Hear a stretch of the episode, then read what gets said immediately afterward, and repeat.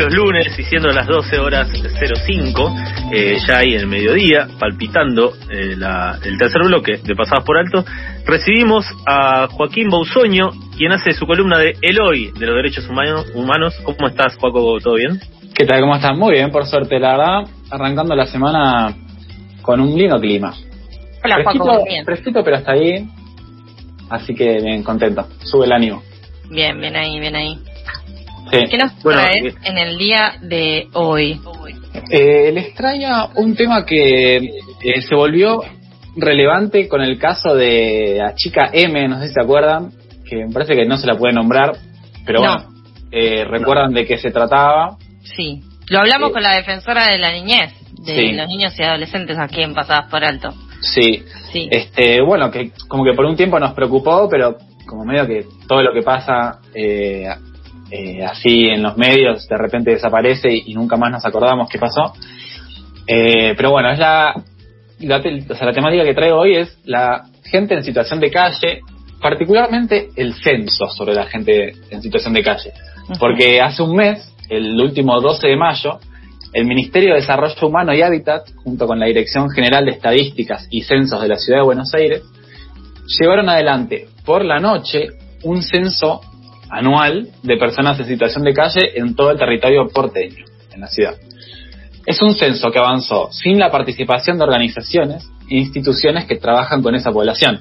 Esto, es, la verdad que es grave, porque en diciembre de 2020 se firmó un acuerdo para conformar eh, una mesa de trabajo integrada por estas organizaciones, organismos públicos de defensa y por agencias del gobierno que abordan esta temática en la ciudad, para desarrollar en conjunto una metodología eh, para implementar en este censo anual, que también está dispuesto por ley, eh, y para poder diseñar políticas que sean efectivas para mejorar de manera definitiva la situación de las personas que viven en la calle. Conformar esta mesa eh, en su momento fue un paso muy importante para revertir la invisibilización de miles de personas en la información oficial, que fue lo que en 2017 llevó a que se realizara el primer censo popular tras el fallido intento de que el gobierno de la ciudad corrigiera su metodología de conteo. Lo que pasó fue que en 2017 el, eh, el gobierno llevó a cabo un, censo que subregistró a la población enormemente. Entonces, diferentes organizaciones llevaron a cabo un eh, censo popular. Frente a la falta de búsqueda de consensos del gobierno porteño, en 2019 se volvió a repetir este censo popular que registró más de 7.000 personas viviendo en situación de calle mientras el gobierno de la ciudad había declarado solamente mil personas. O sea, es una diferencia enorme. Mil personas, eh, digo, solamente mil eran niños, según las organizaciones eh, que lo que censaron. Y bueno, sí, no, y acá lo que sucedió en el último censo es que otra vez lo hicieron sin tener en cuenta el trabajo de las organizaciones, ¿es así? Sí, sí, sí, justamente lo hicieron eh, unívocamente, o sea, unidireccionalmente, sin tener en cuenta eh, justamente las organizaciones, el tratado que se había firmado eh, y con una metodología que justamente estas organizaciones eh, consideran que es deficitaria. Justamente sobre esto hablé con Leandro Vera, él es del equipo de Derechos Económicos, Sociales y Culturales del CELS, que bueno, es una de las organizaciones que llevó a cabo el Censo Popular, que bueno, me contaba cuáles eran las fallas en los, en los censos en el siguiente audio. En primer lugar, que lo hicieron de noche, en momentos de restricciones de circulación por la pandemia y en momentos de, frío, donde se, se otras políticas públicas como el operativo frío y demás. Eh, y eso tendería a, no contabilizar la gente que está efectivamente viviendo en la calle.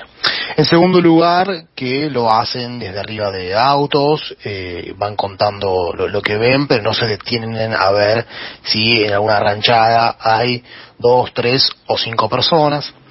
En tercer lugar, generalmente la, gente que vive en la calle y sabe que va a haber un censo se esconde o se mueve e incluso la particularidad que tiene la gente que vive en calle es que va cambiando su, lugar de, residencia, porque tienen miedo de las represalias, porque muchas veces asocian estos elementos con, problemas de violencia institucional, entonces eh, se, se, corren y no, no, no son visibilizados.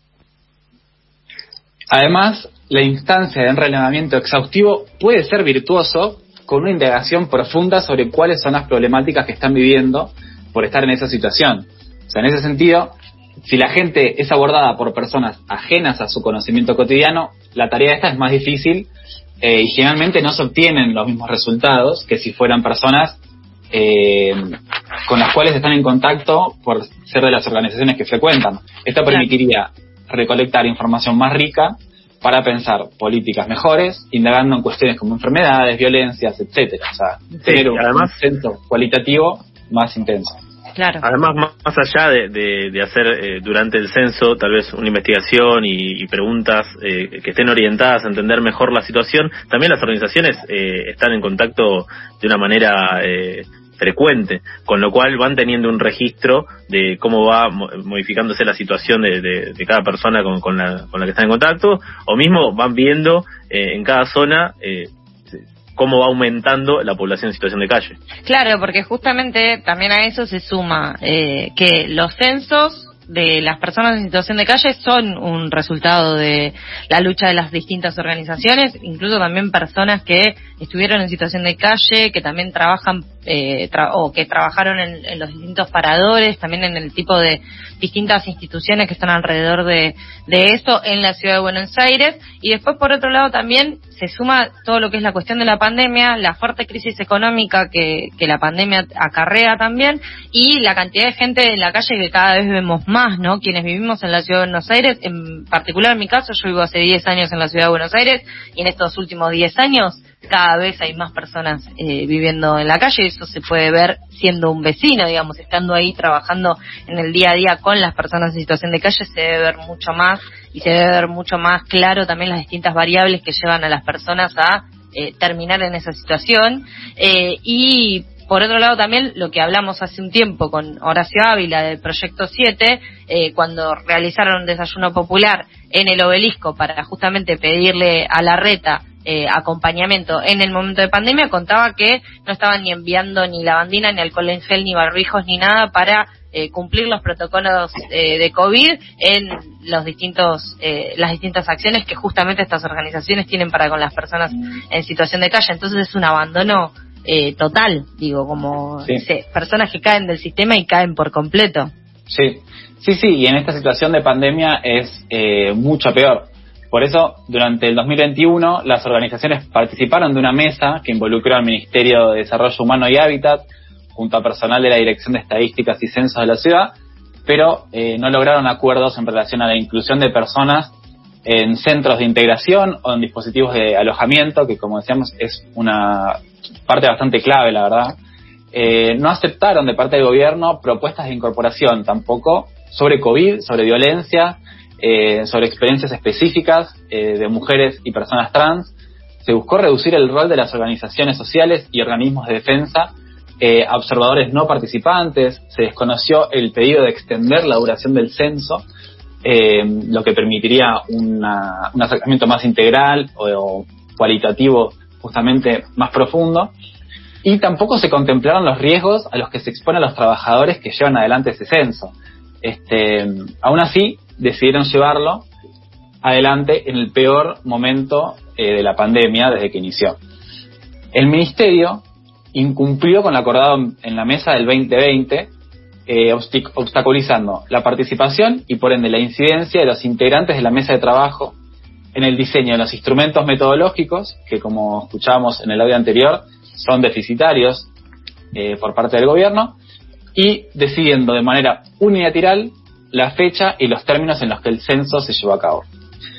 Por eso, eh, con los mismos principios eh, que, impulsaron en 2017 y en 2019 a llevar a cabo el censo popular, las organizaciones siguen trabajando para generar datos que reflejen fielmente la realidad. Les quería traer algunos datos del último censo popular, si les parece. De las 7.250 personas censadas en aquella oportunidad, 5.400 no tenían acceso a paradores ni a establecimientos con convenio con la ciudad de Buenos Aires. Es decir, que directamente duermen en la vía pública un total de 2.314 afirmó que ni siquiera puede acceder a un subsidio habitacional. Además, la afectación de derechos es desigual para distintas personas, como ya sabramos, eh, por lo que las organizaciones le pidieron al gobierno que se considere realizar este censo con una perspectiva de género, cuestión que no se tuvo en cuenta. Según el último censo, el 20% de la población encuestada era población trans travesti con problemas que deben ser abordados claramente de una forma eh, específica. Esto el gobierno no lo tuvo en cuenta para nada. Sumado a eso, hay muchas madres que huyen de sus casas por violencia que no encuentran respuesta estatal que las pueda contener. Y bueno, respecto a este último tema, hablé con Leandro Vera nuevamente del CEL, que me decía lo siguiente. Es muy importante relevar este, este, esta situación, que, la, que las mujeres que, tienen problemas de violencia de género, que generalmente huyen con hijes, puedan encontrar una rápida respuesta para salir de, la situación de calle.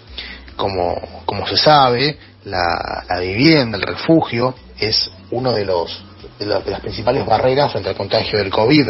Entonces, es importante que los gobiernos tomen medidas para que la gente pueda permanecer en su vivienda y además eh, puedan contar con las herramientas necesarias para poder paliar la, la pandemia en contextos de amplio deterioro del, de la adquisición y amplio deterioro de, los salarios y de la situación económica. Entonces, sumado a las fallas del gobierno que ya estabas eh, mencionando, eh, se le agrega que meten a todos en la misma bolsa, digo, en una gran generalidad, no van separando las distintas situaciones y poniendo el foco en, bueno, cómo se pueden resolver los distintos conflictos. Sí, sí, terminan siendo justamente un, número en un censo, eh, siendo que es población claramente súper vulnerable, eh, que no puede acceder a, la gran mayoría de los derechos, eh, y que, como decía Sofi, sigue aumentando. O sea, en 2017 el primer censo arrojó que había casi 4.400 personas viviendo en las calles porteñas y 5.800 si se sumaban eh, a las personas que dormían en paradores. Dos años después, eh, o sea, en 2019, eh, se notó un incremento del 23% de justamente gente que no puede acceder a ningún tipo de políticas habitacionales.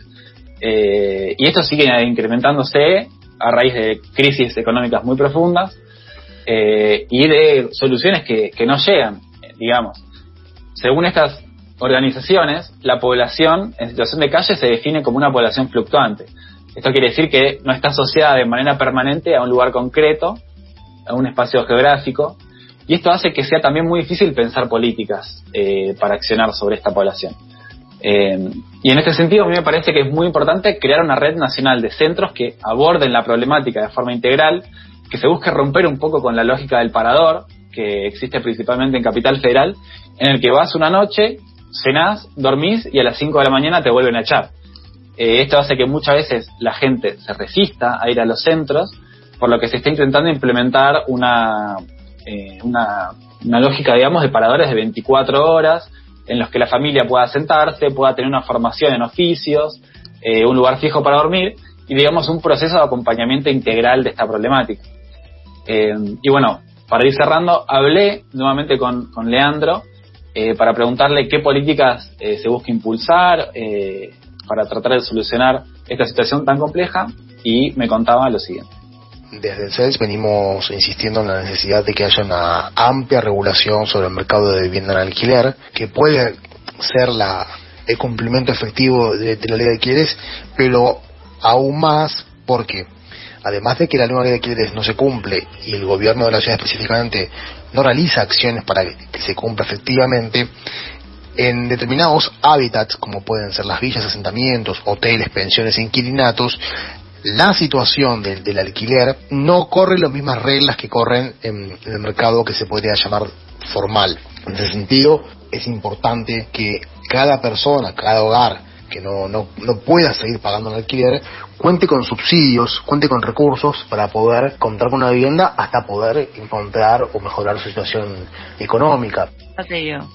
Sí, o sea, es necesario claramente tener una nueva mirada sobre el acceso a la vivienda, que se regulen los alquileres, que se amplíen y se mejoren los subsidios habitacionales, eh, y desde una lógica que sea más amplia, que no sea únicamente esta mirada eh, liberal, digamos, donde la persona pide dinero al Estado y con ese dinero la persona debe resolver su problema personal de vivienda, sino que eh, sería ideal que haya eh, un acompañamiento efectivo a esa persona, a esa familia, que justamente quedan por fuera del sistema y que necesitan del Estado para poder garantizar su derecho a la vivienda.